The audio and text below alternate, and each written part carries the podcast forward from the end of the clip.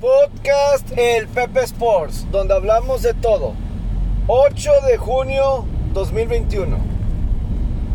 Hola, ¿cómo están? Bienvenidos. ¿Cómo están? ¿Cómo están? Platíqueme, ¿cómo están? Me gusta saludarlos aquí, ya listos para un nuevo día. Ojalá que la estén pasando genial. Eh, pues es un día eh, pues uno más, uno más, donde podemos ver deporte, podemos disfrutar lo que a nosotros nos agrada, que son los deportes que siempre hay, que siempre hay. Nos abandonó un poco el año pasado, pero pues para nosotros nunca se nos acaba. Y para mí, les voy a decir, a mí nunca se me acaba, porque yo siempre tengo cosas que ver de deportes, y eso es genial. en este día, pues amanecimos con la noticia, la noticia triste de que falleció Jim Faso a los 71 años de edad, después de un infarto. Eh, desafortunadamente, después de un infarto, falleció. Y a los 71 años de edad, eh, no sé si recuerdan a Jim Faso, este coach que lideró a los gigantes de Nueva York al Super Bowl 35 hace ya, eh, pues ya hace bastante, bastante tiempo, fue la temporada del 2000, también fue el head coach de la Universidad de Utah eh, a finales de los 80s, de 1985, 1989, eh, también fue asistente de... Fue, fue, fue coach de John Elway como asistente tanto con en la Universidad de Stanford como con los Broncos de Denver o sea, era alguien de mucho de la confianza de John Elway, porque sí, pues cuando era coach de quarterbacks, cuando, repito, cuando estaba eh, pues a punto de llegar a la NFL antes en la Universidad de Stanford, y luego por momentos, eh, pues sí, era parte de este staff, ¿no? De este staff y era coach de quarterbacks, eh, de coordinador ofensivo, como lo quieran mencionar, de de, John Elway. En un tiempo con los Broncos de Denver, llegó a ser asistente con los Raiders, con los Cardenales. Y pues ya al final creo que su último chamba que yo me acuerdo fue como coordinador ofensivo con los Cuervos de Baltimore, ya con Brian Billick. Pero pues, eh, pues Jim Fassel, eh, un coach pues mira, con los gigantes de Nueva York tuvo sus buenos momentos. Él le tocó reemplazar a, a Dan Reeves con los gigantes de Nueva York como head coach en el 97. Previamente había sido la era de Dan Reeves, que había sido del 93 al 96. Pero en el 97, eh, pues llega Jim Faso. Primera vez como head coach en la NFL. Ya había sido en Utah, pero por primera vez.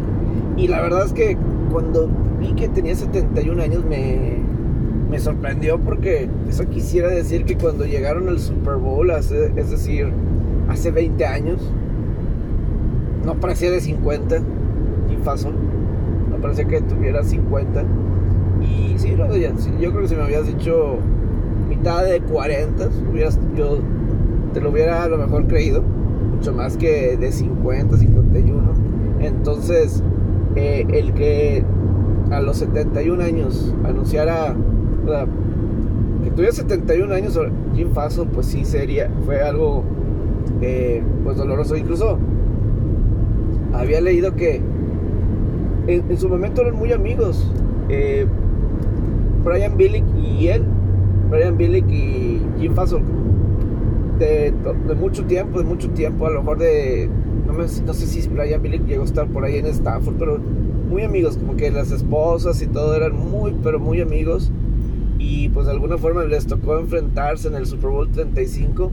Y más adelante Jim Fassel trabajó como coordinador ofensivo de Baltimore, pero eh, no sé cómo fue más adelante, cómo fue desarrollando, pero yo sí me acuerdo de ese entonces que decía Jim Fassel que cuando llega como con Baltimore como coordinador ofensivo de que estás seguro que quiere que trabaje contigo porque no queremos que no quiero terminar peleado. Y, creo que sí terminó peleado porque hubo un tiempo donde Brian Billick le quitó, creo que pues que fue en el 2006. Porque pues ya ves que Baltimore siempre batalló. con ofensiva. Brian Billick, por más que fue catalogado como un genio ofensivo, realmente pues, nunca pudo tener en Baltimore una ofensiva buena. Y en el 2006 creo que hubo un punto en el que le quita la responsabilidad de mandar jugadas a Jim Fassel y, se queda Brian Billick otra vez con esa responsabilidad y entonces pues fue no fue una buena situación entre ambos. Pero pues con los gigantes en su primer año con los gigantes en el 97 sorpresivamente ganan la división. Los vaqueros habían ganado la división del 92 al 96. Los que son cinco temporadas del 92 al 96 habían ganado cada uno los vaqueros. Luego en el 97, eh, sí, ellos con Danny Canel de Mariscal de Campo. Danny Canel reemplaza porque estaba, estaban como que peleando Dave Brown y Danny Canel. Y por ahí, semana 6, semana 7, si no me equivoco, entra Danny Canel de coreback y de repente el core el el ¿cómo se dice? El corredor importante de ese 97 era e, era en, esa temporada del 97 el corredor Charles Way Charles Way era el fullback ese era Charles Way Tiki Barber fue seleccionado ese año en la segunda ronda eh, Tiki Barber de Virginia. Si no, si no me equivoco, de, Virginia. Y, y pues eh, Tiki Barber, pues obviamente lo que se llegó a convertir. Y esa temporada de, la primera que tuvo Jim Fassel en el 97 con los gigantes, el playoff tuvieron una derrota dolorosísima en playoff contra los vikingos de Minnesota, pero dolorosísima. Parecía que Gigantes Gigantes era el local contra Minnesota, parece que Gigantes iba a ganar ese juego. Gigantes controló el partido. Controló el partido. De la defensiva muy dominante, pues era Michael Strahan que estaba empezando a sobresalir. Michael Strahan. Tenías a la defensiva Jesse Armstead. Eh, tenías todo este grupo de jugadores así muy muy buenos, muy muy buenos este, en la defensiva. Eh, y estaban controlando a los vikingos de Randall Cunningham.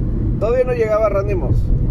Todavía no llegaba Randy Moss, pero ya, eh, se había lesionado.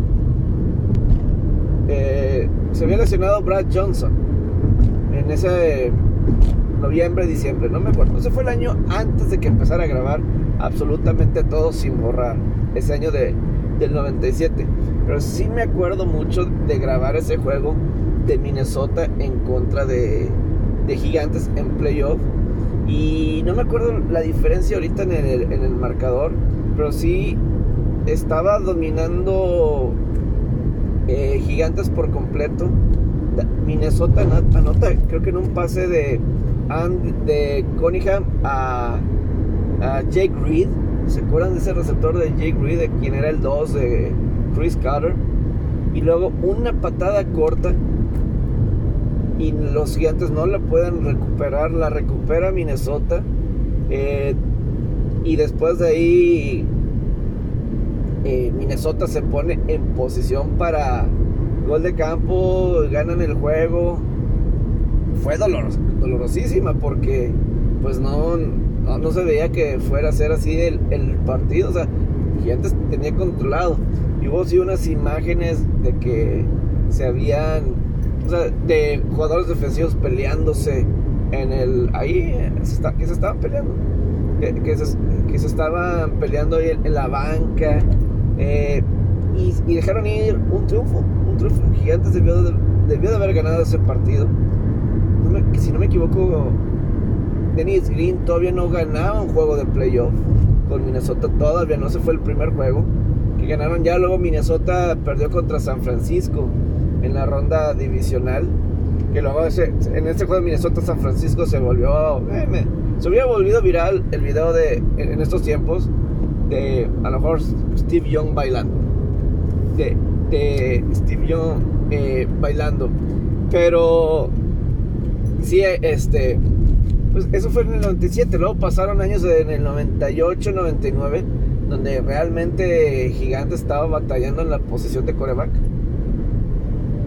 No estaban, sí, en 98 le volvieron a dar la oportunidad a Danny Canel y, no, no, eh, no, funcionó.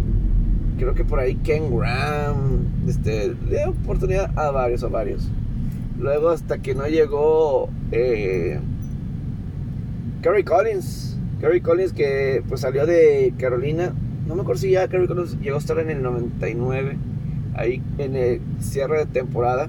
Pero pues con Kerry Collins, como era Kerry Collins, ¿no? De un sube y baja, ¿no? Y quarterback súper talentoso. Un quarterback realmente muy talentoso, pues selección, primera selección del draft de, las Panteras en el 95. Pero eh, en ese año del 2000, pues arrancaron bastante bien los, los gigantes de, Nueva York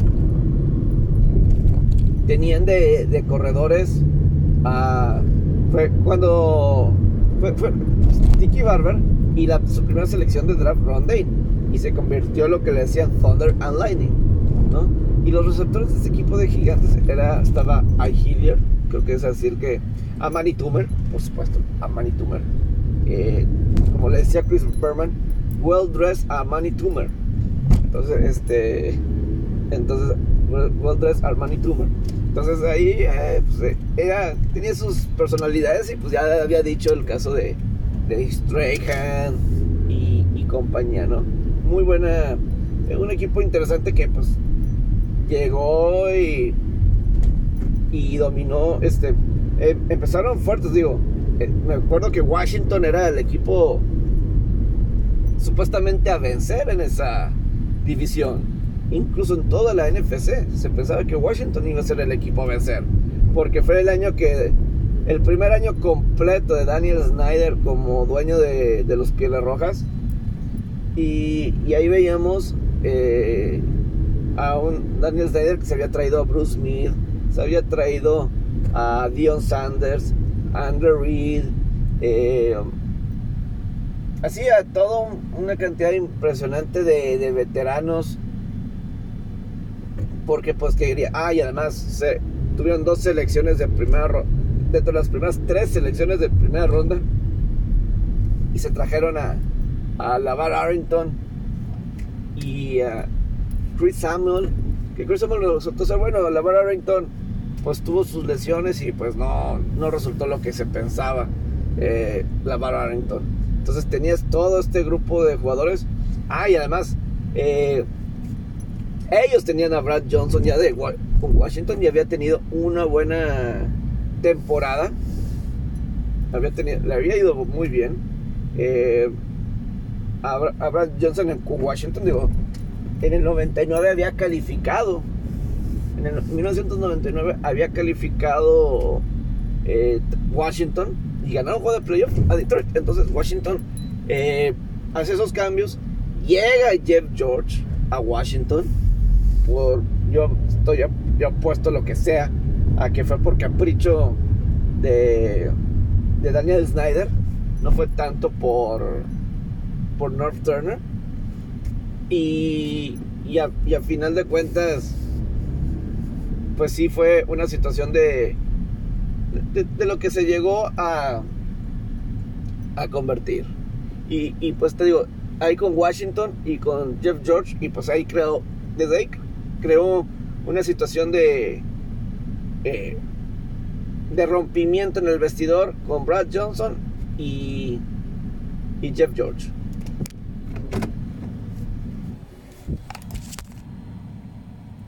Pero bueno, ya después viene todo esto de de Washington que era súper favorito, pero Gigantes empieza muy rápido, muy rápido empieza Gigantes esa temporada. Eh, incluso pues su récord de, los Gigantes para lo que fue esa temporada muy muy buena, que pues terminó en el, Super Bowl. Empezaron con marca de 3 y 0, pierden con Washington 3-1, eh, pero de cualquier manera Mejoran su marca 6 victorias y 2 derrotas. Es decir, a mitad de temporada 6 y 2. Estaban realmente donde ellos pensaban que podían llegar en ese año. Pero luego se viene un par de derrotas contra unos carneros de San Luis que pues tenían todas las expectativas del mundo. Unos leones de Detroit que habían empezado bien esa temporada. Eh, y luego pues estaba con marca de 7 y 4 y con lo competitivo de la nacional pues estaba empezando a decir que pues como que el puesto de Jim Fassel estaba en riesgo. Se estaba empezando a, a manejar toda esta situación porque si tenías eh, ya habían sido dos años seguidos sin playoff, eh, lo, difícil que está esa edición, porque además Filadelfia también estaba empezando a salir. Era el segundo año de Andy Reid, eh, de, del mismo Donovan McNabb, y entonces como que estaba toda esta presión y le empieza a decir Jim Fassel, empieza, empieza a decir Jim Fassel, pues en una famosa conferencia después de esa derrota contra Detroit, this team is going to the playoffs. Así, this team is going to the playoffs. lo puse en mis redes. Ahí lo puse yo en mis redes porque sí es una situación así muy eh, memorable de esa temporada. Fue un discurso así de que, a ver, que dejen de presionar a mis jugadores. Ya no presionen a mis jugadores. Yo soy el responsable. Pongan toda la atención en mí. Voy a elevar eh, I'm going to elevate the stakes right now. Voy a elevar, o sea, voy a elevar todo en estos momentos. Y voy a meter todas mis fichas al medio de la mesa. Eh, quien quiera entrar, entre. Quien quiera salir, que se salga. Pero este equipo va a ir a los playoffs. This team is going to the playoffs. Y no solamente calificaron a la postemporada, terminaron como el número uno de toda la conferencia nacional ya no volvieron a perder otro partido en la temporada regular. 12 victorias, 4 derrotas, número 1 en toda la conferencia nacional. En la ronda adicional vencen por tercera vez en la temporada a las Águilas de Filadelfia. Aprovecharon que la defensiva de Carneros no podía detener a nadie, entonces eh, se cayó, se cayó por completo. Y luego pues en el juego de campeonato contra los vikingos, eh, pues simplemente destrozaron, destrozaron por completo a, los vikingos en el, juego, en el juego de campeonato. 41-0, solamente 41-0. Y ya luego en el Super Bowl, yo creo que el Super Bowl era quien tomara primero la ventaja iba a ganar ese partido. Con lo fuerte que eran ambas defensivas, yo creo que el que fue a tomar primero la ventaja. Y fue Baltimore, ¿no? Fue Baltimore quien tuvo primero la ventaja. Pase de anotación de Trent Dilfer a Brandon Stokely 7-0. Y pues, con lo, repito, con lo fuerte que estaban ambas defensas, iba a ser complicado. Se fue armando una bolita de nieve que Gigantes no pudo ser suficiente. Y pues bueno, terminaron perdiendo el Super Bowl. Y pues bueno, eh, 2001 no logran calificar eh, ya Filadelfia como que se estaba apoderando de esa división y pues ya estaba en una situación bastante cómoda. Eh, sí, otra vez estaba en esta situación donde pues Filadelfia ya estaba tomando control de la división. Todavía en el 2002, eh, es más, ¿saben quién era el coordinador? El coordinador ofensivo de esos gigantes del, del 2000 estaba Sean Payton. No, no y es que era, un buen staff de cocheo que tenía Jim Fassel para ese año del Super Bowl. Antes de regresarme del 2001, era un buen, buen staff de cocheo.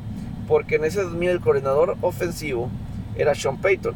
Era quien, bueno, sí, era como el coach de coordinador ofensivo, pero era Sean Payton. Y el coordinador defensivo era John Fox. ¿Quién es John Fox? Pues creo que tuvo una buena carrera de head coach en la NFL llegar a dos Super Bowls como head coach y carrera prolongada, yo creo que puedes decir fue un buen head coach, buen coach. Entonces tenías ese buen staff. Luego, pues ya en el 2001, repito, Filadelfia ya con Andy Reid y pues lo que se convirtieron, etcétera. Eh, finalmente Filadelfia le pudo ganar a Gigantes un par de juegos de playoff y en el 2001 pues fue lo de septiembre 11 y, toda esta cuestión, ¿no? Que eh, pues ahí tenían a, los gigantes. Y ya más adelante, en el 2002, 2002, los, los, gigantes de, del 2002, eh, seguía estando de coordinador ofensivo Sean Payton. Ya no estaba. Ya, ya John Fox ya era el head coach de, de las Panteras. Pero pues igual, o sea, el equipo llegó a estar 6 y 6. Eh, ganaron sus últimos cuatro partidos de la temporada, califican a playoff y nuevamente tuvieron otra derrota dolorosa en playoffs, como había dicho en el 97, había sido una derrota eh, dolorosa contra Vikingos, contra los, contra los 49ers. Eh, pero, pero, o sea, mayúsculo, mayúsculo lo de lo que le pasó en ese juego de playoff. Porque los gigantes llegaron a tener una ventaja de 38 a 14. Faltando 4 minutos 27 segundos por jugar. 4 minutos y 27 segundos por jugar. Y... Increíble, ¿no? Interesante. Eh, y luego pues Jeff García y Terry Owens se encienden Jeff García y Terrell Owens se encienden con los 49ers, regresan, ganan el juego y todavía Gigantes tiene una oportunidad de gol de campo, eh, pero para ganar, pero no pueden controlar bien el centro en el gol de campo. Eh, no se me va el nombre quién era el corredor que estaba sosteniendo. Eh, trata de, de, lanzar a las diagonales.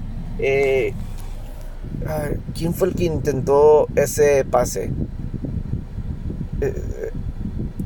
Ah, fue, fue, fue Matt, debió haber sido Matt, Sí, en ese, quien estaba sosteniendo el balón, pues pase largo y parece que hay interferencia, interferencia y fue toda una confusión, toda una confusión porque si era interferencia defensiva y que hubiera dado otra oportunidad a los gigantes o que si era hombre inelegible, que si había reportado.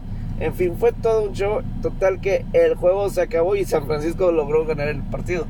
Ya la siguiente temporada Gigantes no fue lo que se esperaba y, lo y renunció después de esa temporada. Y pues bueno, ya después de ahí llegó la era de... Eh, eh, eso fue ya en el 2003 cuando ya no tuvo la temporada y salió y ya llega Tom Coughlin, seleccionan a a, a Eli Manning y pues bueno, así traspasó, pero es más, si no me equivoco, el, el último quarterback de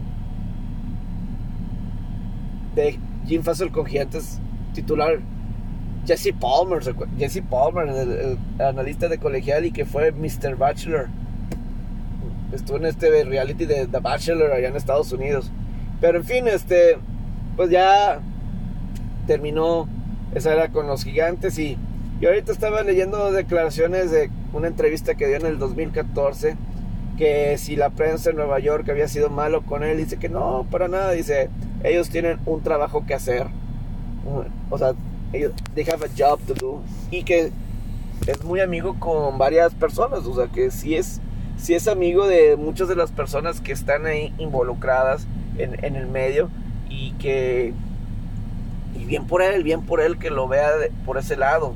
El que su tiempo con Nueva York y porque pues no hay ninguna, la prensa en Nueva York pues sabemos cómo es, eh, pues Manhattan, todo lo que es y sobre todo lo importante que es la franquicia de los gigantes de Nueva York, eh, que desafortunadamente se ha caído, digo, los gigantes desde que, desde que ganaron el Super Bowl, hace ya 10 años, va a ser 10 años del último Super Bowl que ganaron, han calificado una vez a postemporada 2016. Es mucho tiempo para una franquicia tan importante, tan legendaria, tan longeva como lo de los gigantes de Nueva York. Ojalá que un Daniel Jones y los gigantes en este año puedan resurgir. Yo soy alguien que confío en Daniel Jones. Realmente yo pienso, yo confío que Daniel Jones puede ser un jugador claro, o sea, creo que sí puede ser el coreback futuro de los gigantes, pero esta temporada es clave. No puede haber otra. Es, otra, es esto y ya para Daniel Jones. No todos los corebacks le dan estas oportunidades. Vean, vean del otro lado, vean a su vecino en, en los Jets, Sam Darnold. Dos años, prefieren deshacerse de él en lugar de construir un buen equipo a su alrededor. Es entendible, es entendible por parte de los Jets. Pero nada más para que vea Daniel Jones lo afortunado que es de tener esta otra oportunidad. De tener esta oportunidad, una campaña más para demostrar. Y fíjate, porque justamente ahorita, ahorita, ahorita me llegó alerta de que que no va a estar participando Saquon Barkley en los entrenamientos, en los OTAs. Que Saquon Barkley a lo mejor será por las lesiones o lo que sea, pero sí está desilusionado. Me está desilusionando a mí. Que dice, who fucking cares about you? Estoy de acuerdo. Pero sí me está desilusionando, ¿verdad? O sea, eh, lesiones y todo eso, todo eso es para que fuera la mancuerna perfecta para Daniel Jones y no lo ha tenido. La temporada pasada el mejor corredor de los gigantes se llamaba Daniel Jones. Y eso no puede estar bien. Daniel Jones es un muy buen atleta, un gran atleta, pero necesitan más de otras partes. Y, y pues bueno, seleccionar a un buen receptor ahorita de... En el draft, que suena bien este receptor de... De Florida, Kadarius Tony. Entonces, todo esto puede ser eh, para los gigantes, Daniel Jones, pues restablecer a, los gigantes. En esa división está Gigante, está Washington, está Dallas, Filadelfia, no tengo la menor idea de Filadelfia, la verdad. Es un desastre. La verdad no, sé qué está pasando con Filadelfia. Muy apenas estoy ni me aprendo el nombre del head coach de las Águilas. Ni idea qué estén haciendo ahí. Gigantes. Debe ser ahora o nada para Daniel Jones. Que agarre, que agarre Daniel Jones esa filosofía o esa analogía, esa analogía de Jim Faso, putting all my chips on the middle of the table, es para que esta temporada haga eso. O sea, de alguna forma, all the chips will be in the middle of the, table para Daniel Jones. Es todo o nada. Tiene que ganar esa división está obligado Daniel Jones a ganar la división. Y si dicen, no, pues es que injusto o no injusto, no sé si tengan el talento, si Washington o Dallas, etcétera, pero deben de ganar la división y es el tercer año. No, ya es la cuarta temporada de Daniel Jones ahí en Nueva York. ¿Sí, no? Ya es el cuarto año de, Daniel Jones, nada más eh, qué rápido, si es. O es el tercer año. No, es el tercer año de Daniel Jones.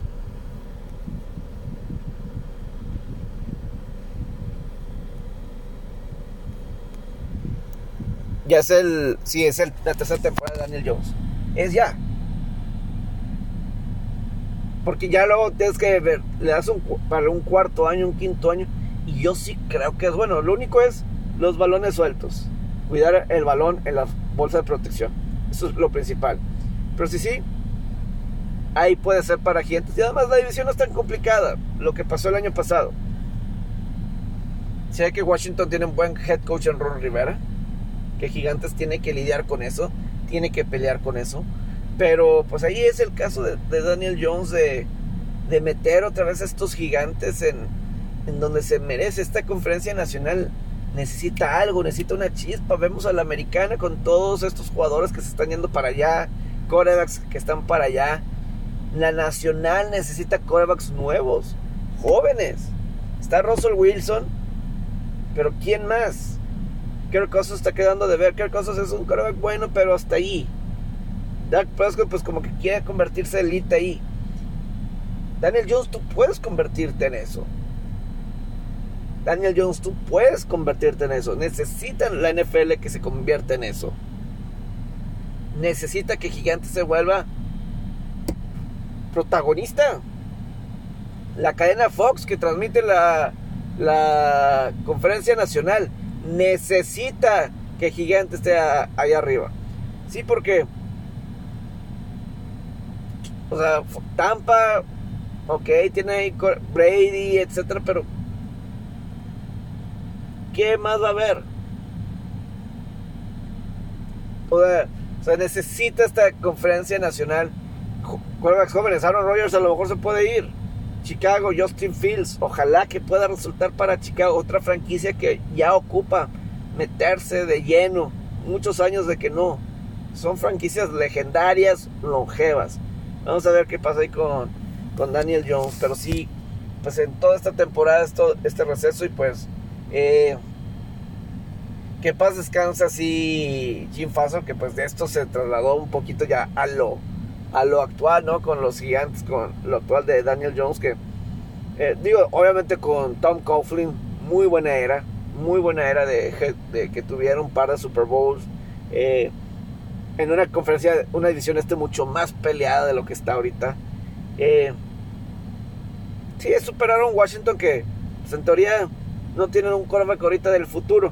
Son ahí ahorita con Fitzpatrick, me imagino, o Henneke, no sé quién va a ser el titular. Me imagino que Fitzpatrick. Eh, y pues Dallas tienes el caso de Dak Prescott. Pero tú gigantes, órale, órale gigantes. Eso te, toca a ti. Eh, en otro de... Ya tenemos que... Ya tenemos que terminar esta edición del podcast.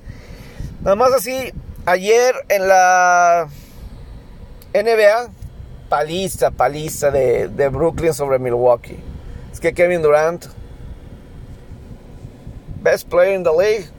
Sano, no hay nadie mejor que Kevin Durant. La verdad, sano, no hay nadie mejor que Kevin Durant. 32 puntos, Kyrie Irving 22. Están perdidos, creo que un poquito Milwaukee. Eh, ninguno de los tres importantes de Milwaukee llegó 20. Eh, los soles de Phoenix, vaya reacción en el tercer cuarto, cuarto, cuarto. Denver parecía que iba a tomar el control del juego para mitad del tercer cuarto, pero los soles tomaron control.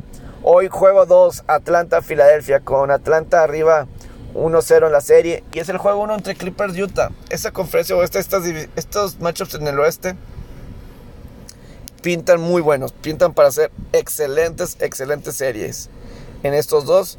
Y en la NHL, ayer ya Montreal, Montreal ya está en la siguiente fase, Montreal ya está eh, en... los canadienses fue el último equipo en llegar a, a la segunda ronda, asegurar su lugar en, en, la segunda ronda después de la serie 7 juegos contra Toronto que remontaron y ahora son los primeros en tener su lugar en la semifinal tras barrer a Winnipeg cuatro juegos. Eh, han ganado siete partidos de forma consecutiva. Están anotando el gol primero que sus rivales. Ayer les empató Winnipeg, que peleó, luchó. Pero los jóvenes de Montreal ha sido la clave. Obviamente Carey Price, pero Cole Caulfield, Nick Suzuki y Jesper Castaparni, se me va el apellido, ha sido fundamental para que Montreal eh, tenga lo suficiente a la ofensiva para que Montreal eh, pase y lo importante es que sí van a poder tener juegos como local, eh, porque la NHL y el gobierno de Canadá pudieron llegar a un acuerdo para que pudieran eh, estarse, estar viajando de un lado a otro durante la serie de postemporada, mientras que Montreal se quede y tenga juegos de postemporada en lo que queda, eh, que pueda viajar y no tener que guardarse en cuarentena los equipos estadounidenses una vez llegando y obviamente los jugadores de Canadá regresando. Eh, voy a subir en mis redes el festejo ayer en Montreal cuando pasaron. Que la verdad Montreal pues es el equipo con más títulos en la historia de, la NHL, de la Stanley Cup, pero no han ganado desde 1993. Pero lo, esta serie de Winnipeg va a ser nada, nada, nada como va a ser Colorado o Vegas quien gane. Que hoy es el juego 5 de Colorado Vegas. Isa must este, ver este juego de Colorado Vegas. Es para que nadie me distraiga para ver ese juego de Colorado Vegas. Va a estar Colorado Vegas al mismo tiempo Clippers Utah. Uf, qué gran día, qué gran día de, deportes. Ay, los Islanders. Se toman ventaja de 3-2 y regresan a Nueva York. Vaya problema para Boston, vaya problema para Boston. Pero bueno, los, les agradezco mucho su atención. Excelente podcast, excelente programa. Quédense conmigo, denle like, compartan. Mañana otra vez. Buen día, buen día.